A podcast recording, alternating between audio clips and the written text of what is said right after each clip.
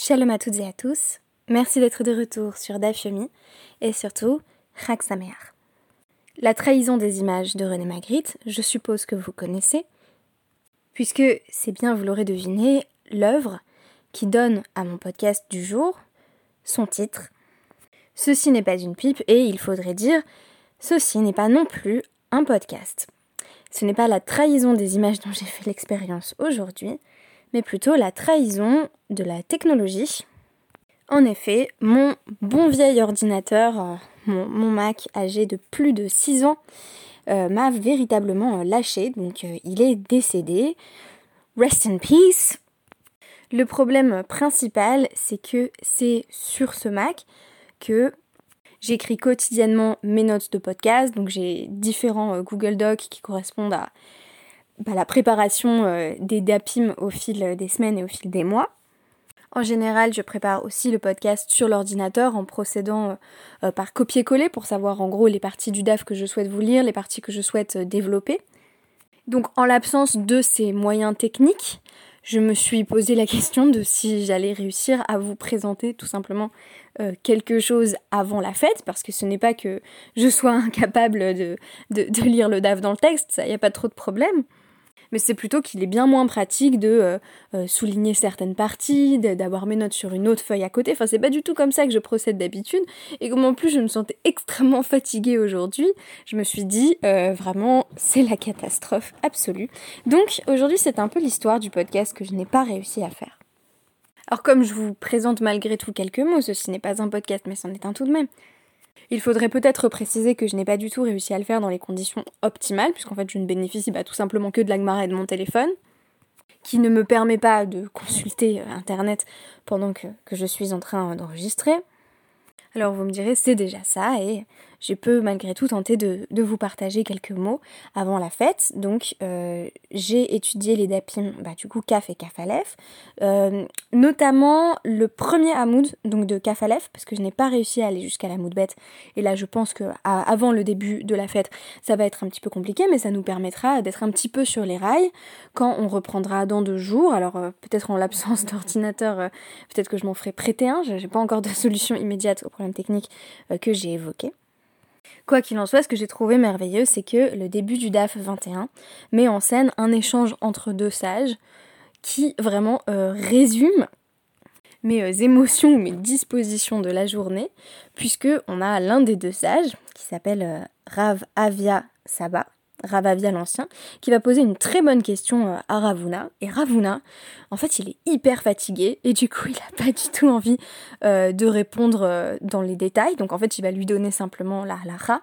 Et quand donc Ravavia Saba lui demande la raison, eh bien, il, lui dit en gros Oh, regarde par la fenêtre un avion. Enfin, bon, il n'y a pas d'avion, je, vais vous donner ça dans les, mots du texte à partir de l'Agmara, mais en gros, il essaye de le distraire. Et donc, il ne répond finalement pas à la question du tout. Et j'ai trouvé que c'était vraiment euh, un DAF à l'ironie délicieuse. Un passage qui correspondait bien euh, à cette tentative de produire quelque chose qui reste malgré tout inabouti. Donc c'était totalement euh, méta-réflexif, ça, ça, reflétait tout à fait l'état d'esprit de la production du podcast d'aujourd'hui. En attendant, je vous dis quand même quelques mots euh, du DAF-CAF, donc de notre DAF 20, qui est le DAF du jour. Euh, le DAF-CAF va beaucoup développer le dissensus entre euh, Beth et Beth Shammai tel qu'il a été exposé dans la Mishnah du DAF 19. On y a appris que euh, Beth bon, ça ne doit pas vous surprendre, était un petit peu plus strict que Beth Hillel du point de vue des korbanot, donc des sacrifices que l'on peut apporter au Beth Amigdash, offrir pendant Yom Tov. Le débat porte essentiellement euh, sur deux types de sacrifices euh, qu'on appelle Korban Ola, qu'il faudrait traduire par Holocauste parce que euh, c'est entièrement consumé sur l'autel. Et puis le Korban Shelamim, littéralement l'offrande de paix, où là aussi on a une partie qui est offerte sur le Misbéar, mais on a également une autre partie du Korban Shlamim qui est consommée, alors à la fois par les Kohanim, qui font donc le service du temple, et par euh, le propriétaire de l'animal qui a été offert en Korban Shlamé. Quelle est donc la nature exacte du débat? Eh bien tout simplement, Beth Shammai interdit d'offrir des holotes pendant la fête, c'est-à-dire de faire la shrita, d'abattre un animal qui euh, va être totalement euh, consumé et donc ne sert pas les besoins dits de Nefesh. En effet, on a déjà beaucoup parlé du fait que euh, la seule distinction entre Yom Tov et Shabbat, c'est la possibilité à Yom Tov de préparer ce qui va servir de nourriture pendant Yom Tov. Donc pour ce qui est d'abattre un sacrifice de paix, on n'aurait pas de problème même pour Bet Shammai, puisque l'animal va être partiellement consommé par les coanimes et par le propriétaire de l'animal, donc on est bien dans le cadre de quelque chose qui correspond aux besoins de la fête. Tandis que pour la Hola, eh bien, l'Holocauste, comme tout est consumé, pour Beth c'est interdit car ce n'est pas immédiatement lié aux besoins de la fête. Ce qui est assez intéressant à travers euh, le DAFCAF, entre autres, c'est que euh, on va nous mettre en scène une sorte de, crise diplomatique qui survient quand euh, c'est Hillel Azaken lui-même qui renonce à montrer donc Obet Amigdash, qui suit sa propre version de la halacha. C'est un épisode assez délicieux où il est entouré d'élèves de, de Beth qui lui demande quel type de sacrifice euh, il est en train euh, d'apporter, ce qui nous rappelle au passage que, euh, que pour les, certains des, sages de la Mishnah, pour, pour, pour Beth Hillel, pour Beth Shammai, ce sont des discussions qui avaient des, des, implications concrètes. C'était pas des choses très théoriques qui faisaient allusion à, à un temps où le temple existait, c'était véritablement leur quotidien. Quoi qu'il en soit, Hillel l'Ancien, qui à ce moment-là a en réalité, on peut le deviner d'après le contexte, apporté euh, une, une hola, donc, euh, un holocauste, fait semblant, pour ne pas vexer les disciples euh, de, de Beth Shammai, qu'il a en réalité apporté un korban shlamim, et donc il cache en fait son, animal.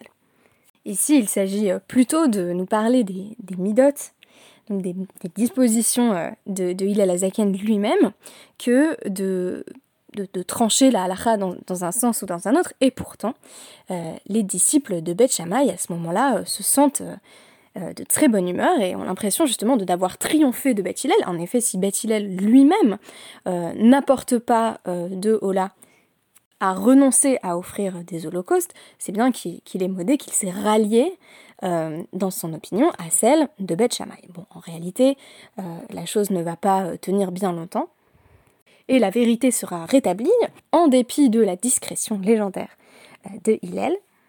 Et l'on finira par affirmer que, une fois encore, la halacha suit Beth Hillel, qui pourtant a tout fait pour ne pas exhiber sa victoire sur le plan des décisions halakhiques. Voilà, ça c'était simplement un, petit extrait euh, du, du qui est assez amusant, euh, tout, aussi, drôle, peut-être encore plus pour moi aujourd'hui. Euh, on va passer au DAFCAF Aleph. Je vous rapporte cet épisode assez savoureux. Baemine Ravavia, Saba, mais Ravuna. Ravavia l'Ancien a posé la question suivante à Ravuna. Behema, Chetzia shel Nochi ve shel Israël, Maou le Sharta Beyantov. Alors il lui pose la question suivante un animal, donc euh, une bête, qui appartient pour moitié à un non-juif et pour moitié à un juif, est-ce qu'on peut en faire le sacrifice à Yom Tov? Est-ce qu'on peut euh, l'abattre à Yom Tov alors qu'elle a euh, deux propriétaires, qu'elle est possédée conjointement par un juif et un non-juif? La question étant, quand je fais la shrita, comment puis-je distinguer entre la partie qui m'appartient et la partie qui appartient euh, à, mon ami non-juif, puisque bah, c'est un seul gros animal. Ravuna ne va pas tout de suite envoyer paître Ravavia, il va lui répondre simplement voilà, sur, euh, la question technique à l'Afrique, à Marley, Moutar, c'est permis, oui, de faire la shrita euh, de l'animal, qui est pourtant possédé conjointement par le juif et le non-juif, à Yom Tov. Pour en faire, bien sûr, bon, un sacrifice autorisé ou, euh, simplement pour euh, le consommer. À Marley, euh, Ravavia a alors une nouvelle question. ma benze ou. Mais quelle différence y a-t-il entre le cas de cet animal, possédé à la fois par un juif et par un non-juif, et le cas des nedarim et des nedavot, qui sont deux types de sacrifices que on ne peut pas offrir à Yom Tov? Donc les nedarim sont des sacrifices qui correspondent à des vœux, et les nedavot On pourrait dire pour faire très simple qu'il s'agit de, de de, gratitude. Je serais bien en peine de vous fournir une meilleure définition euh, en l'absence d'outils techniques. Quoi qu'il en soit, la question de, Ravavia est la suivante. Dans les Nédarim et les Nédavot, on a aussi affaire à des sacrifices euh, qui vont être euh, donc voilà, offerts, qui vont être offerts en, korban, mais où on a aussi une forme de partenariat entre le propriétaire de l'animal et le Kohen qui va, qui va consommer donc les Nédarim et les Nédavot. On a donc de nouveau un cas de copropriété. Pourquoi est-ce que euh, dans un cas ce serait permis de faire la shrita de l'animal à Yom Tov quand on a copropriété entre un juif et un non-juif et dans l'autre cas quand on a copropriété entre le Israël et le Cohen, euh, ça deviendrait tout à coup interdit. Réponse fascinante euh, de Ravuna. À Marley, Orva Parar. Il lui dit Oh regarde, un corbeau qui vole. Donc en gros, il, semble lui dire Regarde ailleurs va voir ailleurs si j'y suis. Bon, euh, c'est un peu comme quand, on veut distraire un enfant et qu'on lui dit oh, Regarde là-bas pour, euh, pour lui prendre quelque chose ou pour s'amuser. Et c'est tout, hein, puisqu'après on nous dit Kinafak, puis il est parti. Voilà, Ravavia est parti, il n'a pas eu plus de réponses que cela. Euh, Amarle euh, Rabba Bere, Lav Hainu Ravavia Saba, des Mishtabach Lemar, Begave de Gavrabahu, alors le fils donc euh, de Ravuna, euh, qui s'appelle euh, Rabat, dit Non mais attends, c'est comme ça que tu parles à, Ravavia l'Ancien, dont notre maître nous a pourtant dit que, c'était un grand homme et il l'a loué. il l'a loué auprès de nous. comment se fait-il que tu lui répondes Oh, regarde le corbeau qui vole Réponse de Ravuna Uma bah, qu'est-ce que je peux faire? Ani hayom, samruni bashashiot, rabdoni betapurim et lui dit Ah, qu'est-ce que j'aurais pu faire d'autre? J'ai rien trouvé de mieux à faire. Euh, parce qu'aujourd'hui, je suis de l'humeur décrite par, euh, moi aussi, hein, complètement, de l'humeur décrite par ce pasuk de Shirachirim, euh, qu'on me laisse me reposer contre des troncs d'arbres et me reposer parmi les pommiers.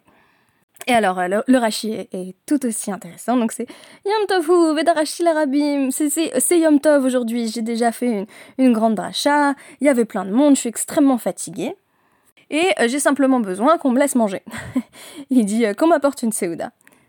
Donc, moi, je suis épuisée, je suis accablée par les responsabilités communautaires ou Bae Minai, Milta de Bae Tama. Et lui, il vient et il, me demande la raison. C'est trop compliqué. Et donc, euh, on a en quelque sorte une démission partielle de Ravuna, qui certes transmet la halacha à Avia Saba, mais euh, ne va pas réussir, tout simplement. Il est trop fatigué euh, pour, pour lui expliquer la raison parce que il croule sous, sous les, devoirs et sous les tâches. Il a simplement envie qu'on le laisse reposer euh, sur un tronc d'arbre parmi les pommiers et qu'on lui apporte quelque chose à manger. Donc euh, voilà, j'ai trouvé que pour un podcast il s'intitule Ceci n'est pas un podcast, euh, c'était vraiment parfait.